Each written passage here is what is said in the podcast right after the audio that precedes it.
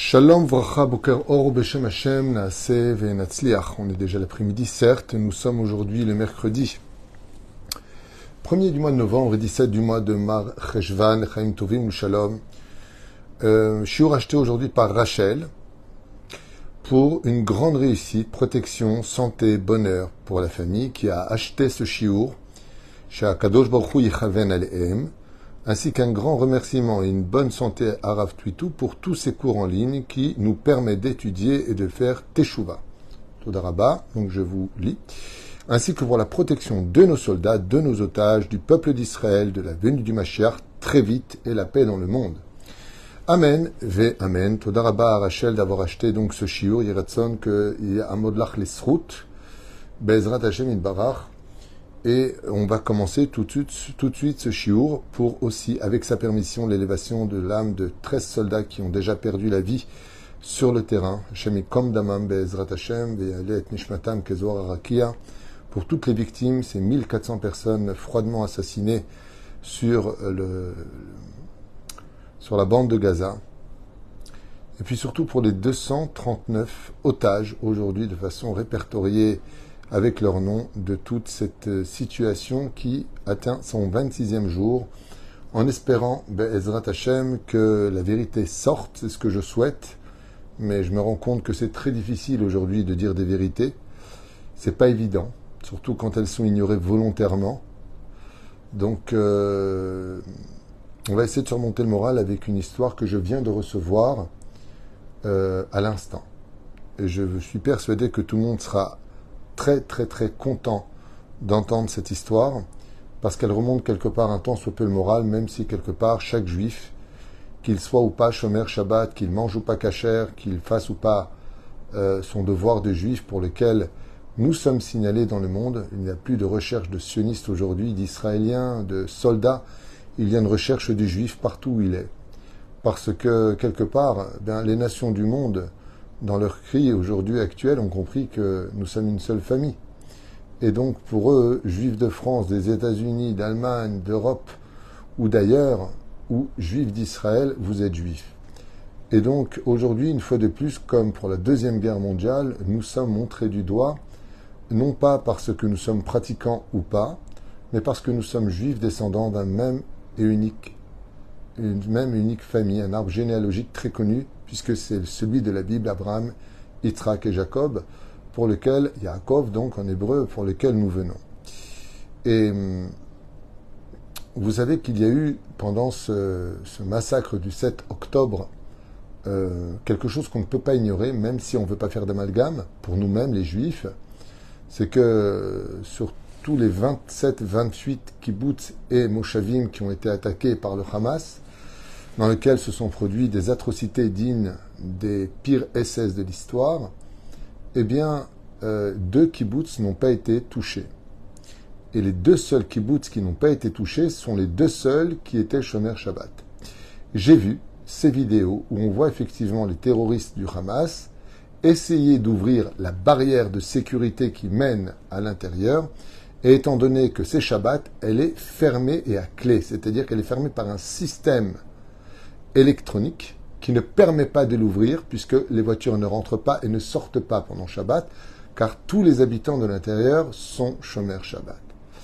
Mais tous les autres, par contre, eux, ne sont pas Shomer Shabbat. Il y a eu une autre vidéo qui a été faite dans un kibbutz qui était carrément anti-religieux, bizarrement, et qui, pour deux ou trois familles qui se sont battues pour créer une synagogue à l'intérieur, eh bien, avec un combat acharné de plusieurs mois, voire plusieurs années, ils ont réussi à construire cette synagogue dans ce kibbutz.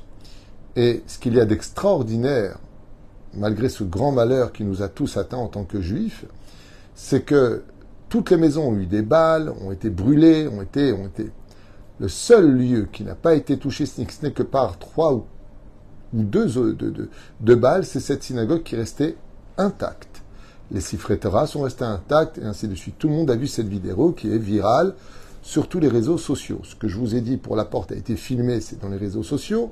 Et cette synagogue a été montrée d'ailleurs aussi par un jeune Français qui a filmé et qui l'a mis sur les réseaux sociaux.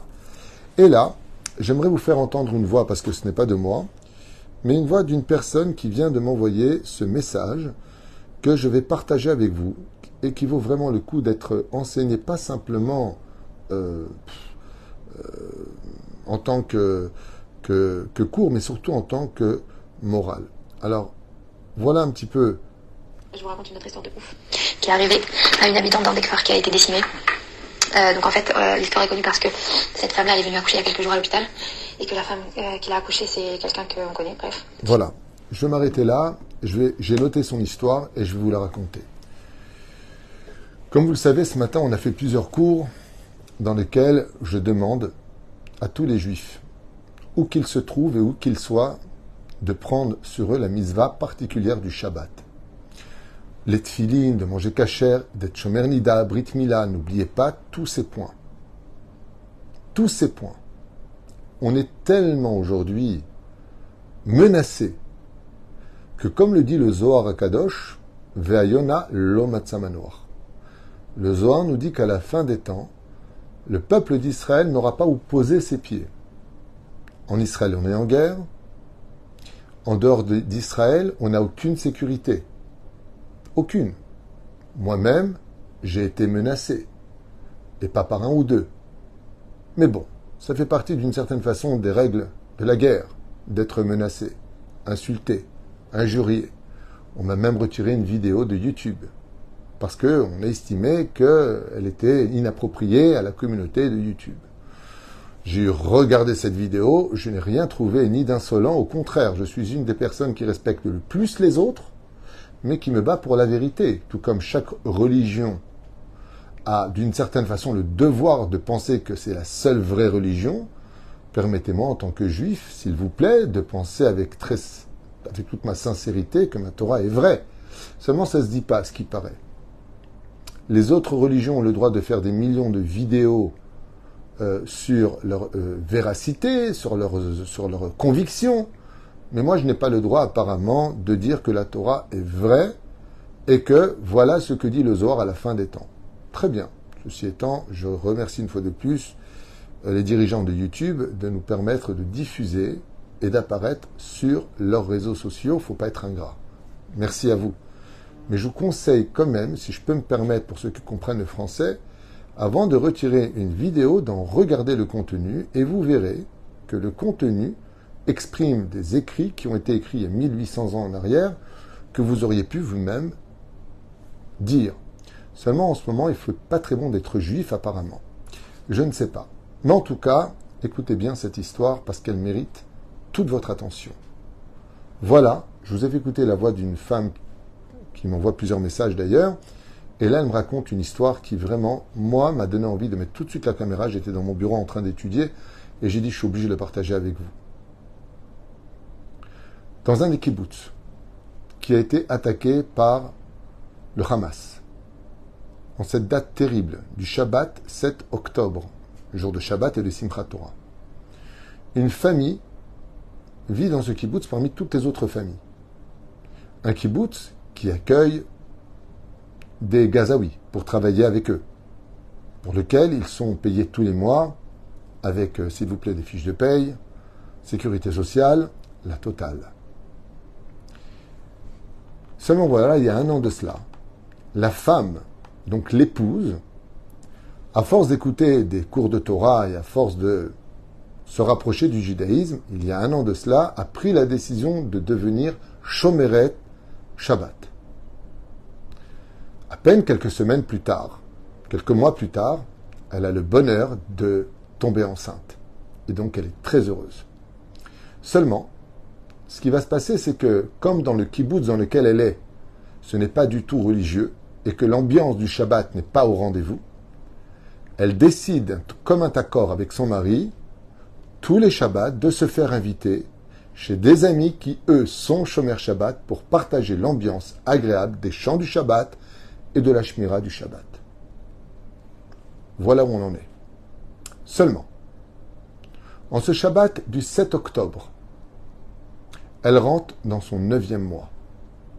Étant fatiguée, elle dit à son mari qu'elle préfère préparer Shabbat à la maison et recevoir un couple d'amis que de quitter le kibbutz et de voyager car ça la fatigue trop, elle a peur de perdre les os avant l'heure, donc elle préfère se reposer. Et ainsi fut fait. Elle prépare son Shabbat en l'honneur de Shabbat et de Simchat Torah, avec de bonnes salades, des gâteaux, la totale, par ce beau Shabbat. Et ils reçoivent ce couple d'amis. Et voilà que, à l'heure du matin, vers le coup de 7h15, 7h30, réveillé par de terribles hurlements dans le kibbutz, des coups de feu, ça court de partout, ça crie de partout. Tous se lèvent et elle regarde discrètement par la fenêtre. Et à sa grande surprise, effrayée par ce qu'elle voit, elle voit des dizaines et des dizaines de terroristes armés jusqu'aux dents qui passent devant sa maison, devant sa fenêtre, devant sa porte. Les uns après les autres. Et tout le monde court. Et elle voit des civils massacrés sous ses yeux. Sans aucune hésitation, bien sûr, ils vont tous s'enfermer dans le mamad, le bunker, sur lequel ils referment la porte sur elle en attendant que l'armée vienne les sortir de cette situation. Mais ce qu'elle constate, c'est qu'en entendant les maisons à droite et à gauche qui étaient toutes, toutes mises à feu et à sang, la sienne, bizarrement, personne ne s'y intéresse. Et ça la laisse totalement en point d'interrogation. Elle, son mari, les amis qui sont sur place, et là, qui se retrouvent face à une situation ben, où il n'y a pas d'issue. On est obligé de s'enfermer et d'attendre. Ni leur porte est fracassée, ni leur maison est pénétrée. ils passent devant, ils passent derrière. Ils passent derrière, ils passent devant. Ça ne cesse de courir dans tous les sens. Les bruits sont terribles. Mais bizarrement, c'est comme si que leur maison est transparente, comme si que personne ne la voit. Le pire, c'est que personne ne s'y intéresse. Et ça, ça va créer chez elle un, énorme point d'interrogation. Qu'on ait besoin de s'enfermer, ils se sont barricadés, ils ne faisaient pas de bruit. Mais personne qui s'intéresse à leur maison. Six heures et demie plus tard, l'armée débarque et des tirs d'échange se font entre l'armée d'Israël et le Hamas qui est encore sur place pour certains. Et parmi le Hamas va être abattu un des dirigeants de ce groupe-là. Quand l'armée fait sortir tout le monde, en même temps, ils sortent de la poche de ce chef de, euh, de ce groupe-là du Hamas qui était rentré dans ce Yishuv, tous les plans de ce kibbutz. Tous les plans sont marqués, dans les moindres détails. Le nom des rues, les noms de famille des maisons, par où rentrer, par où sortir, qui a une arme, qui n'en a pas, et ainsi de suite. Tous les détails, dans les moindres détails, figurent dans ces plans qu'il retrouve dans la poche de ce terroriste du Hamas. Et là, sa grande surprise, en ce qui concerne leur adresse, voilà ce qu'il y avait marqué. Je vous le lis. Je l'ai noté. Écoutez bien ce que trouve l'armée, qu'ils vont, donc, quand ils vont sortir cette famille du bunker, voilà ce qu'il y avait marqué sur le papier. Je vous le lis les ouvriers de Gaza qui travaillaient dans ces kibbutz sont ceux qui ont transmis toutes les informations au Hamas. C'est pour ça que le Hamas connaissait les moindres détails. Et les ouvriers de ce kibbutz ont marqué au Hamas la phrase suivante. Quand vous rentrerez dans le kibbutz, voici telle maison, par où il faut rentrer, qui a une âme, qui n'en a pas. Et en ce qui concerne la maison de leur famille, alors eux sont devenus Shabbat, Shomer Shabbat depuis un an, et depuis un an ne font plus Shabbat chez eux car ils se font inviter ailleurs. Ne perdez pas votre temps avec cette maison. Ce qui fait que la femme a réalisé qu'en réalité la maison, c'est pas qu'elle était transparente à leurs yeux. C'est que comme les ouvriers de Gaza savaient, ils travaillaient là-bas. Et il parle avec tout le monde, comme des amis, comme le dit le roi David. Dis-moi qui sont mes amis, car mes ennemis, je les connais. Ce sont ces mêmes personnes à qui on a donné du travail, de la confiance, qui ont transmis tous les plans de tout ce qui se passait, par où il fallait passer et comment il fallait passer. Et quand ils sont arrivés à leur maison à eux, la femme qui venait d'accoucher a dit maintenant je comprends pourquoi cette femme dont on parle, qui était devenue Shomeret Shabbat depuis un an, comprenez pas pourquoi vous passez devant, passez derrière et, et vous rentrez pas chez nous, vous vous intéressez pas?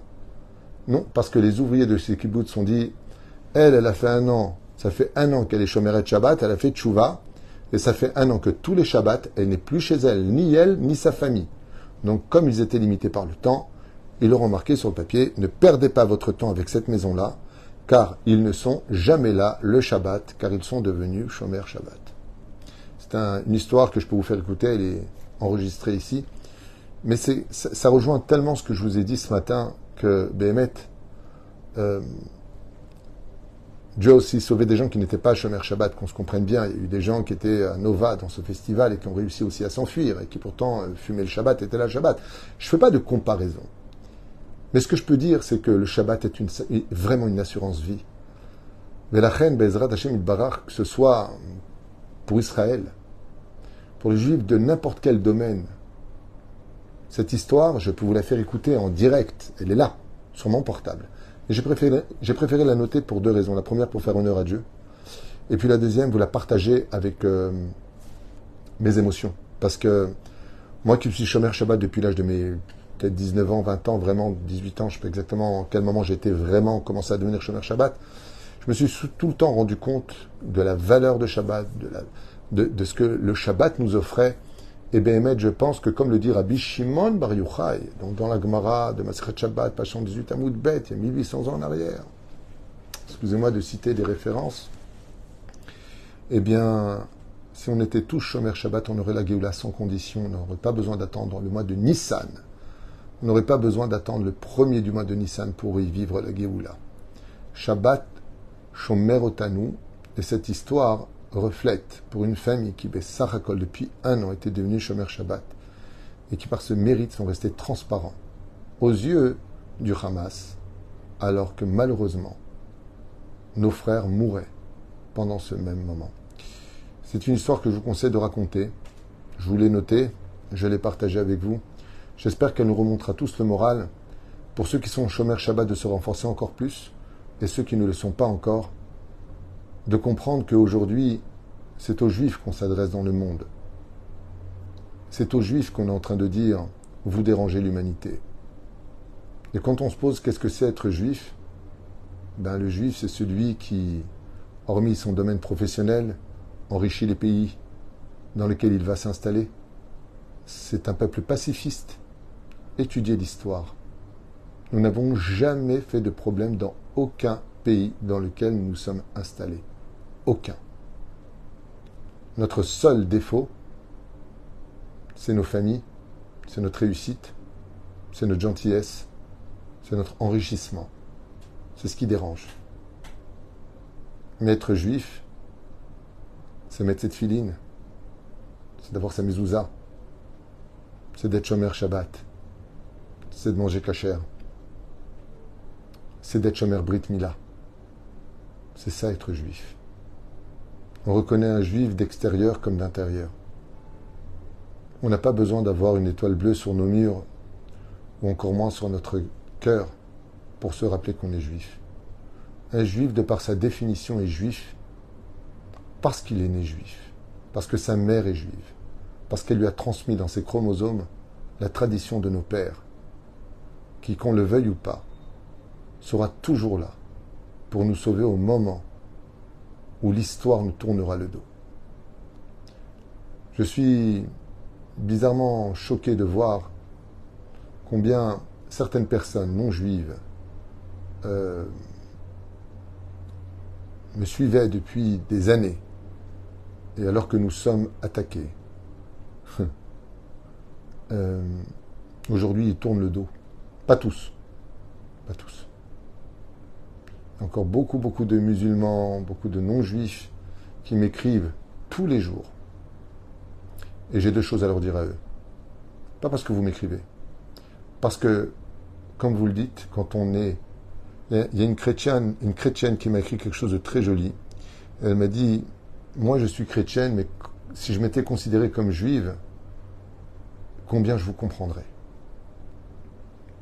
Je trouve que cette phrase est tellement magique dans notre situation, c'est tous les Arabes du monde entier, les chrétiens du monde entier, les journalistes du monde entier se mettaient juste à notre place, juste un tout petit peu à notre place.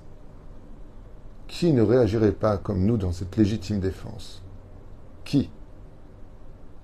Qui ne défendrait pas sa cause?